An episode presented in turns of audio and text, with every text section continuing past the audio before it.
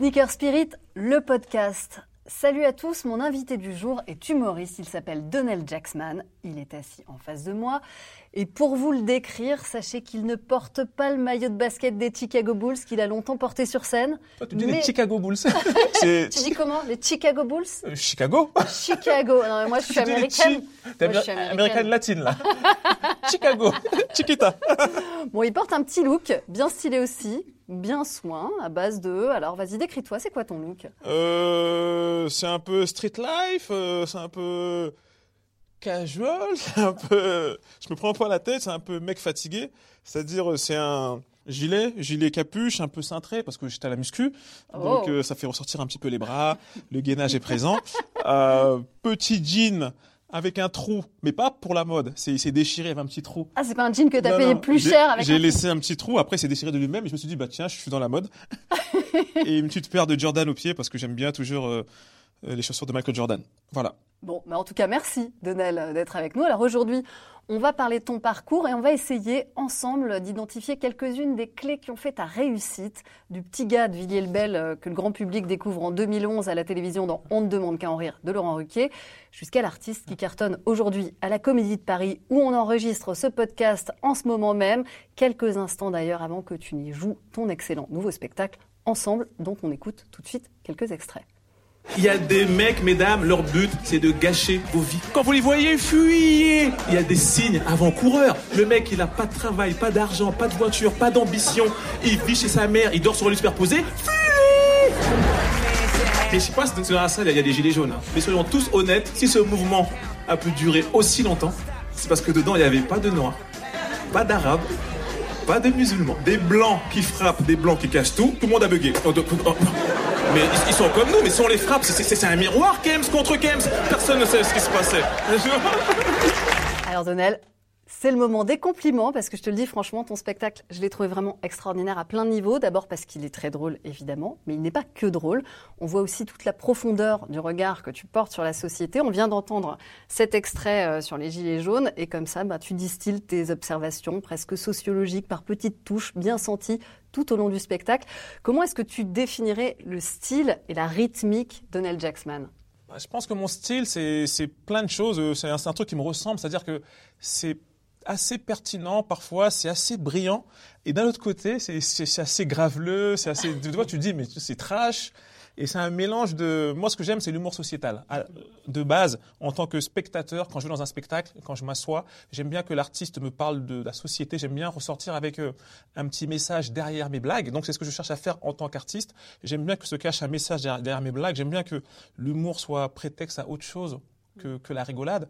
Parce que, comme je, le dis souvent, je trouve qu'aujourd'hui, des mecs et des femmes drôles, il y en a partout. Il y en a même sur Twitter, des fois, j'ai la rage. Il y a des mecs qui sont même pas humoristes, qui sortent des, des, des, vannes, qui font 100 000 retweets, alors que le mec a 2000 followers. C'est-à-dire que les mecs drôles, il y en a partout. Et moi, je pense qu'aujourd'hui, l'humour euh, de, type divertissement, il y en a tellement partout que nous, sur scène, les humoristes, nous devons amener autre chose. Et je pense que nous, nous devons amener euh, l'humour... Euh, je sais pas si ça se dit, mais de réfléchissement. De réflexion L'humour, ouais, non, j'aime bien quand ça finit en ment. L'humour de réfléchissement. Je vais le mettre, on va appeler Bernard Pivot. Je vais essayer de le déclarer, ce mot-là. Mais j'aime bien quoi, que se cache un message derrière mes blagues. Et, et si tu as la chance que sur, dans ton public, il n'y ait que 3-4 personnes, si elles peuvent partir avec un petit message derrière, moi, c'est ma mission. Donc, c'est vraiment un humour sociétal, mais à la fois avec des pics graveleux. Je sais pas pourquoi, j'essaye d'arrêter ça, mais En même temps, ça marche tellement bien. Mais mon stylo part toujours là-dedans, je sais pas pourquoi. et tout ça, eh bien, c'est aussi une manière de parler de toi avec beaucoup de sincérité. Moi, c'est un des aspects qui m'a beaucoup touché dans ton spectacle. Par exemple, à un moment, tu racontes qu'un de tes potes t'a dit T'es plus un mec du quartier, Donnel. Aujourd'hui, t'es un bobo parisien qui fait des brunchs. Alors, j'aimerais qu'on s'arrête sur cette phrase. Là, euh, comment est-ce que tu te perçois, toi, aujourd'hui? Et est-ce que tu définirais encore comme un mec du quartier, comme un banlieusard pour faire référence à la chanson de Kerry James Voilà du chant des combattants banlieusards fiers de l'être. Quand tu viens d'une banlieue, quand tu les codes que j'ai eu à Villiers, les, les, les, codes de vie dans dans les bonnes choses comme dans les mauvaises choses. C'est des trucs qui sont en moi, c'est des trucs qui, qui, me- qui me forment. C'est des trucs qui font que quand je suis à Paris, j'ai vraiment du recul. Quand mes potes me disent t'es un bobo parisien, je comprends parce que moi-même j'ai ce même recul quand je vois les, ces mecs qui, qui sont dans le grand théâtre qui est Paris, c'est-à-dire que tout le monde a un peu s'habille bizarrement, fait ce qu'il veut, Canal Saint-Martin, euh, euh, jambes croisées, bouteille de rosé, euh, quinoa. Quand- quand je vois tout ça, moi je ris parce que c'est pas ma culture. Ma culture c'est plus euh, euh, banc de, banc de la cité, un kebab. Tu as grandi en banlieue parisienne, donc à Villiers-le-Bel, avec ta maman, une sorte de mère courage, immigrée camerounaise, qui a élevé seule ses enfants. Et moi, j'ai envie de comprendre comment le jeune garçon que tu étais, qui a priori n'avait pas de connexion dans le milieu du spectacle, s'est dit un jour, bah tiens, ma voix, elle est là, et je vais y arriver. Bah, déjà, j'étais élevé par une mère seule. On était quatre enfants. Et vraiment, c'était pas simple pour ma mère. hein. Plus j'en parle et plus je me rends compte vraiment de, du sacrifice que font les parents pour, pour, pour leurs enfants. C'est un truc vraiment qui est très, très, très, très dur. On n'en parle pas assez. Et moi, d'entrée, ma mère est, elle nous a responsabilité très vite. Quand tu as quatre enfants, c'est pour ça que des fois, je, je, je- lis des manifestes où des, des gens veulent faire passer des lois sur les enfants où, où tu n'as plus le droit de les obliger, tu n'as plus le droit de les euh, menacer, tu n'as plus le droit de l'obliger à se réveiller. Il faut que tu l'expliques pourquoi il doit se réveiller, machin. Et je pense que ça, c'est des trucs pour des, des couples, justement, qui sont à deux, qui sont heureux et qui ont de l'argent. Mais ma mère, qui a quatre enfants, t'as pas le temps de, de dire à chacun pourquoi ils doivent se réveiller. Donc, elle a Donc elle te réveillait comment? Elle disait debout. Et de toute façon, ma mère, c'était une femme qui parlait pas deux fois. Elle ne répétait pas les choses. euh, Elle était très stricte, très dure. Plus jeune, je l'en ai voulu, mais avec du recul, je comprends. Elle pouvait pas faire autrement. Quand tu as quatre enfants, deux boulots, tu peux pas faire autrement que être dur. Et il faut, il faut que tu, tu ne répètes pas les choses parce que ton temps est précieux. Et moi, j'allais euh, à- au collège tout seul avec euh, mon frère. J'étais très indépendant. Et donc, tout de suite, je m'étais- je m'étais dit que ma mère, elle galère tellement, je veux pas être un fardeau pour elle. Je veux pas être un fardeau. C'est pour ça que j'ai toujours évité la police. J'ai toujours évité tous les trucs qui auraient pu lui faire du mal ou qu'elle vienne au poste de police ou tous ces trucs-là. J'ai dit, je veux pas être un fardeau pour elle. Et en même temps, je veux m'émanciper rapidement financièrement. Donc j'ai toujours fait des petits boulots pour pas être un, fardeau pour ma mère. En même temps, j'étais dans la rue. En même temps, j'étais à, l'école. Et pour ma mère, elle fait partie de cette génération, c'était important le, bac. Et comme j'avais des facultés, bah, à chaque fois je me disais bon écoute maman, je fais le bac, après j'arrête. hein. Et quand j'ai eu le bac, elle m'a dit bah t'as le bac, va à la fac. Je fais ok, bon je fais le DUG, après j'arrête, ok. Après j'ai eu le DUG, elle m'a dit mais t'as le DUG, poursuis. J'ai dit ok, je fais la licence, j'arrête. Après je suis parti en licence, après j'ai fait une maîtrise. Et en même temps que j'étais à l'école, en même temps j'étais au cours Florent. Et les cours Florent c'est pareil, j'étais à la fac à, à Paris 13. Et de la fac, c'est une prof de, de, de fac. Moi, euh, Fac de quoi? Tu faisais fac de quoi? j'avais dit à mon frère, écoute, euh, je suis un littéraire, je suis nul en maths. Trouve-moi un truc à la fac où il n'y a pas de maths. Il m'a dit, bah, il y a un truc qui est pas mal, comme. Et en, en même temps, il y avait tu sais, des options que tu peux prendre euh, dans, dans la fac. Et moi, il y avait euh, vraiment une fille que- qui m'intéressait. Et, là- et, et donc, je, je voulais la suivre dans l'option. Et elle est À quoi partie ça en, en- option photo. Et moi, je voulais partir en option photo. Et il y avait plus de place. Elle avait pris la dernière place de l'option photo. Donc, je ne pouvais même pas aller euh, la, la- la- la draguer en photo. Et il me restait une option. Et je me suis dit, tiens, c'est quoi ça, théâtre? Et je suis parti en option théâtre à la fac. Et c'est de là que tout se déroule. Ma prof me dit, c'est pas mal. Est-ce que tu connais les cours Florent? Je fais, je connais pas. Elle me dit, bah, va tenter ta chance au cours Florent. Je pars au cours Florent. Et c'est comme ça que je suis au cours Florent le, le- le soir. La journée, je suis à la fac. L'après-midi, pour payer la fac, bah, je suis pion. Et après les cours Florent, tard le soir, je suis dans le hall avec mes potes. Donc j'ai toujours mixé euh, cette diversité qui, qui fait que je suis une espèce de caméléon, je suis un peu à l'aise partout. Quand j'arrive au cours Florent, je connais pas du tout ce monde-là. Je, même c'était à l'époque, c'était en 2000, euh, j'y étais en 2000, à partir de 2006, 7, 8. Et dans les trois années que je fais au cours Florent, il y avait que en deuxième année où il y avait euh, une autre personne de couleur qui est une comédienne aujourd'hui euh, que j'aime beaucoup, c'est mon amie qui s'appelle Gina Djemba, c'est une super comédienne.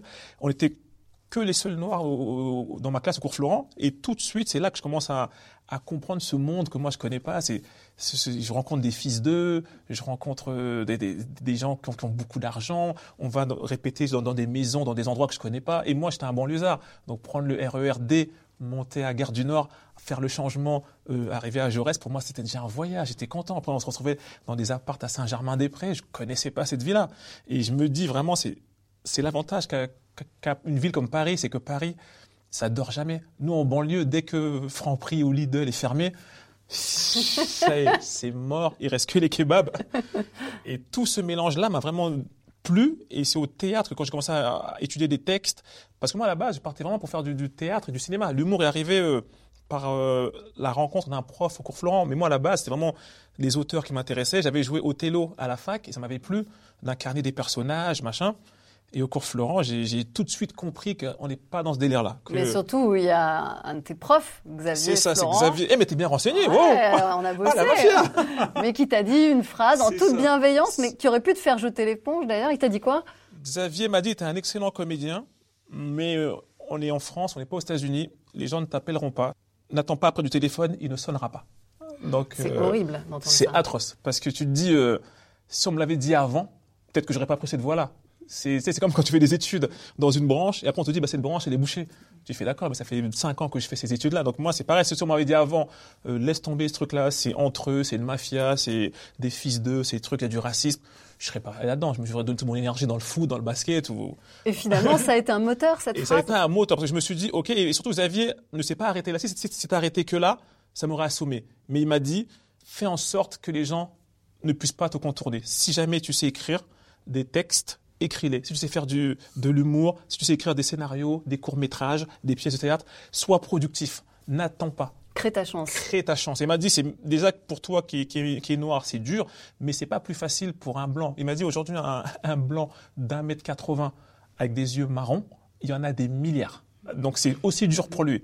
Mais sauf que lui, il aura la chance de tenter 1000 castings. Toi, c'est dur et il n'y aura pas 1000 castings. Donc, euh, il m'a dit, rends-toi un, indispensable et il m'a parlé de Gad parce que Xavier était le prof de Gad et d'Audrey Tautou. Donc il me parle de Gad et me dit tu vois quand Gad était élève comme toi, Gad euh, s'en foutait du cinéma, il, avait une seule obsession, c'était faire de l'humour. Si toi tu sais écrire des, blagues, écris des blagues. Et il me dit ça Xavier et au même moment Jamel lance le Jamel Comedy Club. Et donc ces deux informations-là euh, résonnent en moi. Je vois Jamel et je, je, vois cette équipe, je vois Thomas Njijol, Fabrice Eboué, je vois Patson, je vois Blanche Gardin, je vois tous ces gens-là. Je me dis, waouh, c'est de l'humour euh, qui connecte tout de suite avec ma réalité. C'est autant l'humour français d'avant, j'aimais bien, mais je connectais pas tout. Euh, j'aimais beaucoup Colu, j'aimais beaucoup euh, les inconnus, mais tout le reste, je connectais pas. Pierre Palmade, il a fallu que vraiment j'ai un certain âge pour comprendre ses blagues ou, même Muriel Robin, c'est des trucs qui me connectaient pas moi. Mais quand j'ai vu Jamel ensuite, le Jamel Comedy Club, j'ai fait OK, je comprends et je me suis lancé là-dedans. Entre le Donnel de 18 ans qui rêve de devenir euh, comédien et le Donnel d'aujourd'hui qui cartonne à la Comédie de Paris, c'est passé 20 ans. En 20 ans, quel a été euh, l'échec ou le raté qui t'aura été finalement le plus utile, le plus formateur? Euh, des, échecs et des ratés, il y, en a, il y en a eu beaucoup parce que, un, je ne sais pas réseauter. Je ne sais pas, et je pense que ça, c'est la déformation de, de banlieue. C'est un truc où on n'aime pas sentir redevable, on n'aime pas demander, on n'aime pas, on, sous-entend toujours que les autres vont se servir de ça après pour nous ressortir quand tu es en galère. Et le, réseautage, c'est 50% de ce boulot. Des fois, il y a, des, soirées où, des, des, où je suis pas allé, ou des gens qu'on m'a présenté que j'ai pas rappelé.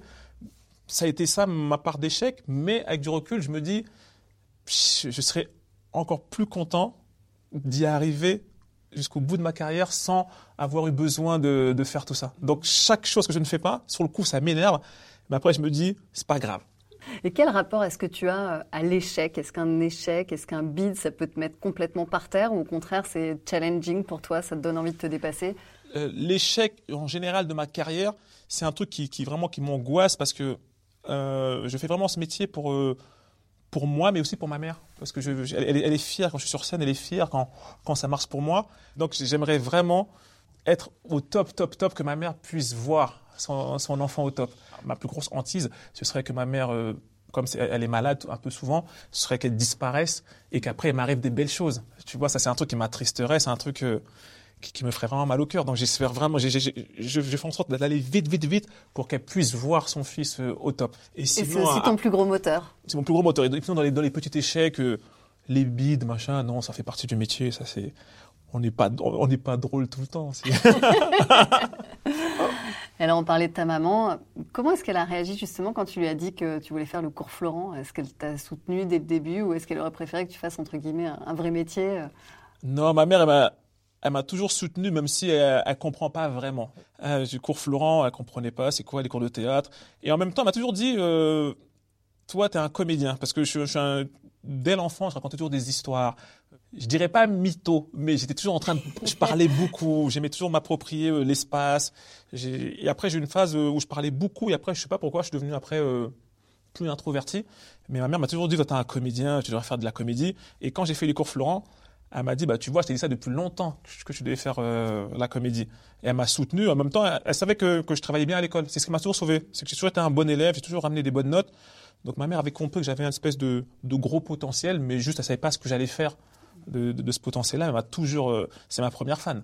Est-ce que ça veut dire qu'elle t'a déjà vu sur scène euh, Elle a vu tous mes spectacles. Donc tu censures pas quand elle vient jouer les blagues en dessous de la Bah, ceinture? ma mère, euh, elle, elle- elle fait un truc euh, qui, m'amuse, c'est qu'elle elle ne me dit jamais quand elle vient au spectacle. C'est-à-dire que ma mère paye sa place, je ne l'ai jamais invitée. Elle ne me dit jamais quand elle vient au spectacle. Et parfois, elle ne m'attend même pas à la fin du spectacle. Et elle rentre, elle, ne me- elle ne me le dit pas. Et c'est quand je viens après, la elle te voir- parle pas pendant 15 jours et tu comprends qu'elle est venue voir non, le mais je te spectacle. jure, c'est un, jour, je peux, venir la voir euh, la semaine d'après. Et après, elle va me dire euh, super ton spectacle. Par contre, euh, la masturbation, je pas. Là, je dis, Hein Oh mon dieu. et je dis merde, elle était là. Donc non, mais ma mère, elle est- je, je te raconte un, un truc pour te montrer qui est ma mère. C'est quand j'étais gamin, à une époque de l'adolescence, entre copains, on se faisait passer euh, certains films interdits pour les mineurs. Donc là, on est à la radio, donc on voit pas, mais Ah, il fait les Les guillemets, avec de- ses doigts. C'est un film interdit pour les mineurs. Et un jour, un pote m'avait passé une, euh, une cassette porno. Et c'était l'époque euh, avec les. Je sais pas pourquoi on était cons, on gardait les, les jackets. Tu vois Et donc, euh, j'avais caché dans mes affaires. Et je, fais, je vais à l'école, machin. Et ma mère a fait le ménage dans ma chambre. Et je reviens le soir. Et je vais dans mon placard. Je trouve le placard bien rangé. Et je trouve le DVD sur. Je trouve le DVD sur le truc. Et ben là, t'as plus faim. là, tu vas dormir et tu peux pas sortir là. tu peux pas sortir pendant deux semaines. Mais dans le, dans le spectacle, tu la loupes pas, même si c'est toujours d'une tendresse infinie, Non, mais tu dis que t'as honte d'elle, mais que t'as honte d'avoir honte J'ai d'elle. honte d'avoir honte de ma mère. C'est, c'est vrai, et je pense que nous sommes beaucoup dans ce, dans ce, dans ce, dans ce cas-là, parce que dans mon ancien spectacle, je parlais de ma mère, elle avait eu un cancer. Un cancer du sein. Dans, mon ancien spectacle, j'en parlais, et parce que j'avais besoin de, d'extérioriser ça, parce que je l'avais vécu de façon très violente. Et ça m'a fait très mal, mais pour pas que ma mère me sente mal, j'ai joué le mec tout le temps heureux, tout le temps que vraiment t'inquiète pas, tout va bien se passer. Je voulais pas qu'elle me voie triste. Donc j'ai toujours j'ai joué le mec trop heureux mais à l'intérieur, j'étais vraiment en souffrance et j'ai eu besoin d'en parler dans mon spectacle. Et pareil, elle est venue un jour, je savais pas qu'elle était là, elle m'a entendu parler, donc après elle a pleuré, j'ai pleuré, c'était très émouvant. Et là dans mon deuxième spectacle, je reparle d'elle et je parle de cette période où elle est en ce moment, c'est une, période qui est bizarre, c'est que elle a plus rien à foutre. C'est qu'elle a plus de filtre. de filtre. Elle- elle- ce qu'elle aime pas, elle le dit. Ce qui est pas beau, elle le dit. Elle peut, elle fait des trucs, mais des dingueries. Bon, Il y a- les, les présentations avec Laurent Ruquier, on en les parle présentations avec Laurent Ruquier. Comment ça s'est passé Elle a dit à Laurent Ruquier, euh, j'espère que vous allez pousser mon fils, mais pas comme Stevie. ça ne veut rien dire. Il y a une voisine qui est venue lui dire euh, qu'elle souffrait de grossophobie. Ma mère, elle a dit, mais fais un régime. elle, est dans une espèce de d'honnêteté, mais c'est- d'une violence. Et elle se dédonne avec cette phrase qui m'énerve. C'est elle dit, j'y peux rien, je suis franche. Cette phrase m'énerve. C'est une phrase de connard, en fait. Tu peux être bienveillant. Et, des fois, ma mère me gêne. Et je me dis, mais comment tu peux être gêné par cette personne qui, qui, t'a tout donné, par cette personne? Et j'ai lu dernièrement un truc, justement, une, étude qui dit que les enfants, de 0 à 7 ans, toute cette période-là s'efface. C'est une période que les enfants ne se souviendront jamais, sauf traumatisme. Et je me dis, c'est triste pour les parents, parce que c'est là- c'est tellement la période la plus dure. De 0 à 7, c'est là où tu te sacrifies pour ton enfant. Il faut dire que tu es en plein dans, dans cette période, parce que tu Eh, viens c'est- d'avoir un moi, Je bébé. me sacrifie de malade. Il ne s'en souviendra pas. mais Ils s'en souviendra même pas. Il s'en bat les Et il couilles. aura honte de toi. Non, comme non, tous les moi je enfants. serais stylé, moi. je pense qu'on pense tous qu'on sera stylé, mais à un moment. non, mais j'ai, j'ai- et, et justement, j'ai envie de, je, je- pour être sérieux, je sais pas. Quand, quand j'ai honte de ma mère, parfois ça m'amuse, mais des fois ça me gêne parce que je me dis, mais c'est un drôle de sentiment d'avoir honte de ses parents. Mais c'est le cours normal des choses. Tu vois, c'est, normal. Toi aussi, t'as honte de tes parents, là-bas Bah oui, j'ai honte de mes parents Mais aussi. c'est pas triste? Euh, Mais j'ai honte et à la fois je suis hyper fière, C'est comme ça, toi. exactement. Il y a un paradoxe où des fois, tu- ma mère, je te jure, sa mère un jour elle monte sur scène pour parler, je suis pas bien. je suis pas assuré. C'est pas le genre. Il y, a- des parents, je pense que quand leurs parents, leur- leur- leur- il y a des enfants quand leurs parents montent sur scène, leurs parents sont des grands euh, euh, Des orateurs, savent éloquents, parler, ouais. qui sont érudits, machin. truc. Ma mère, chaque fois qu'elle monte, je suis oh là là, qu'est-ce qu'elle t'as peut-être peur, t'as peut-être peur que les gens posent sur elle un regard qui n'est pas aussi bienveillant que le tien. C'est de ça J'ai dont t'as peur peur. qu'elle dérange les gens. J'ai peur que- qu'elle choque les gens. Parce qu'elle, elle, elle s'en fout. Pour elle, c'est pas choqué. Elle, elle te voit, là, t'as un bonnet. Ma mère, elle te connaît même pas, je peux te présenter, ben voilà, tiens, maman, je te présente. Et, et, et Elise, on a fait une, une interview. Ah ouais, bien, une moche le bonnet.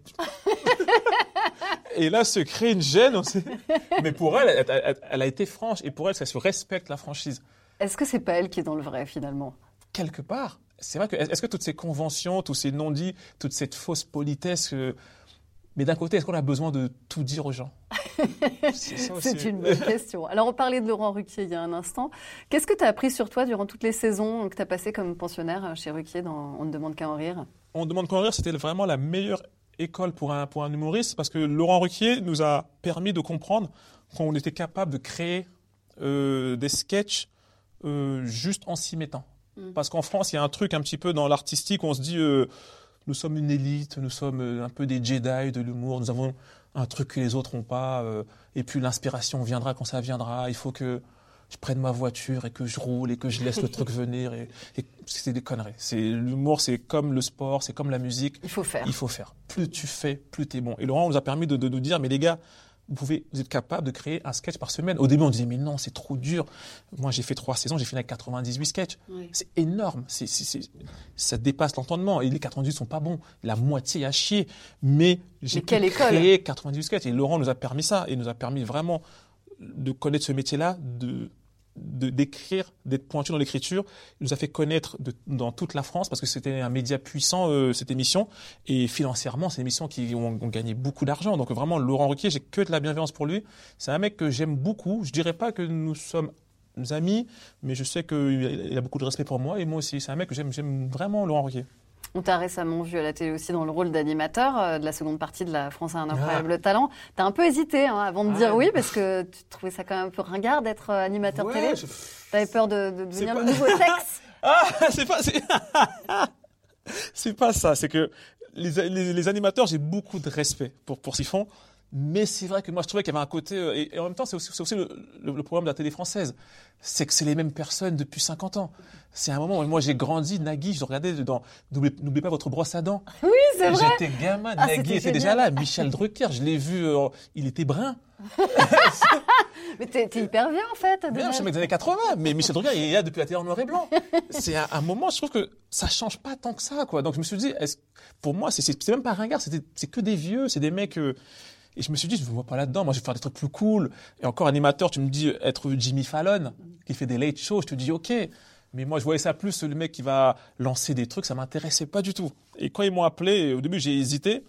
Et après, quand j'ai vu l'émission, comme ils m'en- ils m'en ont parlé, je me suis dit, ouais, c'est pas mal. Parce qu'en fait, c'est comme euh, à l'époque d'On demande qu'en rire. C'est-à-dire que c'est des gens qui vont se faire juger, euh, qui ramènent des prestations, ils se font juger par le public, par un jury, ils se font défoncer, certains se font encenser.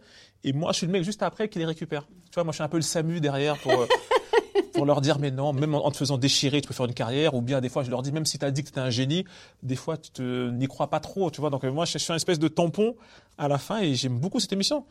Et puis, c'est bien payé aussi. donc. Et, et aujourd'hui, euh, si tu devais faire euh, l'émission de télé de tes rêves, ça serait quoi? J'aimerais bien, moi, faire une émission qui me vraiment plairait, ce serait faire une émission d'entraide. Mhm. Tu vois, une émission d'entraide, parce que je trouve que vraiment le divertissement aujourd'hui doit servir à, à l'entraide. J'aimerais faire une, une émission euh, dans le style de, je sais pas, tu, connais, tu, tu te rappelles de Tous Ensemble sur TF1 C'était un peu comme les maçons du cœur, non? C'est ça, le mec Ah, qui arrivait. Où tu chiales à la fin. le mec qui arrivait qui disait, bon, les gars, il y a cette maison à construire. Toi, t'as du bois, toi, t'as du machin, aidons-les. Et il aidait une famille, que sa maison avait été dévastée. Et j'aimerais bien qu'on remette ce genre d'émission où vraiment, où tout le monde gagne, la chaîne gagne, parce que si jamais ça marche, ça fait des audiences, toi tu gagnes, t'es payé, mais en même temps, les candidats qui sont là, c'est pas juste des gens qui viennent s'afficher pour rien, c'est des gens après que t'aides. Et j'aimerais bien trouver une émission qui puisse faire ce 360 où tout le monde est gagnant jusqu'au- jusqu'aux aux personnes euh, qui passent à la télé, quoi. On parlait tout à l'heure hein, du fait de débuter dans le stand-up sans vraiment avoir de connexion dans le monde du spectacle. Toi, justement, tu as mis en place ce truc absolument génial. À la fin de ton spectacle, tu mets les gens en relation, tu fabriques une chaîne de solidarité. Alors raconte-nous euh, comment tu fais ça et, pourquoi tu le fais? C'est à la fin de mon spectacle, j'ai créé ce que j'appelle la chaîne de la solidarité.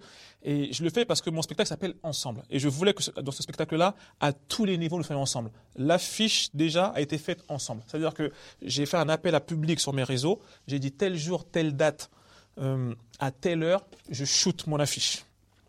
Parce que souvent, les, les, les stand-uppers ou les, les, artistes, quand ils, font des, quand ils font des affiches, ils se mettent souvent tout seuls dans des mises en scène. Je me suis dit, mon, mon show s'appelle Ensemble, je veux que nous soyons ensemble. J'ai fait un appel, 300 personnes sont venues, on a shooté avec du vrai public derrière. Le spectacle, pendant une heure, on est ensemble.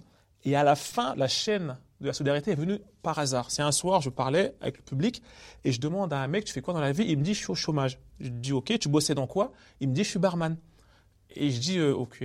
Et dans la salle, est-ce que quelqu'un cherche un barman? Il y a un mec qui dit Moi, j'ai un bar, mon barman m'a lâché, s'il est bon, je l'embauche. Il s'échange les contacts et cette personne bosse dans, dans le bar.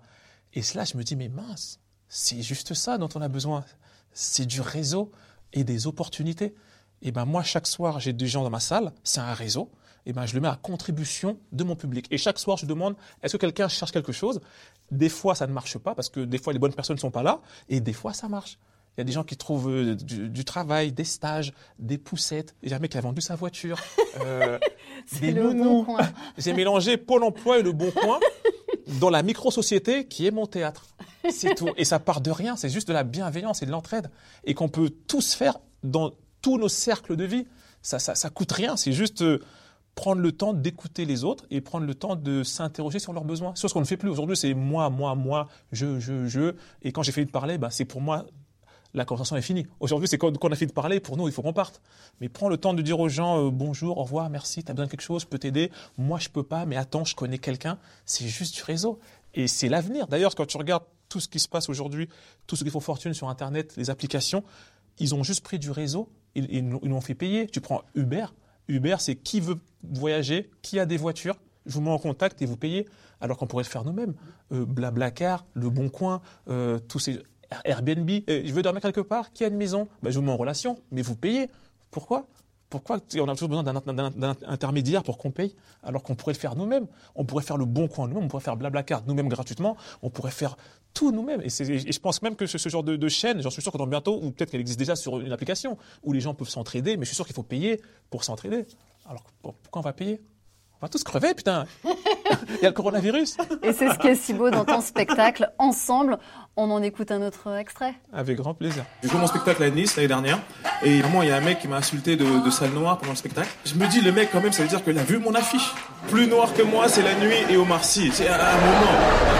J'ai eu le soutien du président de la République. J'aimerais jouer l'artiste rebelle. Mais quand il m'a appelé Macron, j'étais comme ça. Allons, enfants de la patrie. Ce spectacle, vous savez, je l'ai appelé Ensemble parce que je, pense foncièrement qu'il faut être tous ensemble. Ce nouveau spectacle, donc ensemble, il est venu très rapidement après cet événement euh, abject. Donc, alors que tu jouais à Nice, un spectateur te traite de salle noire.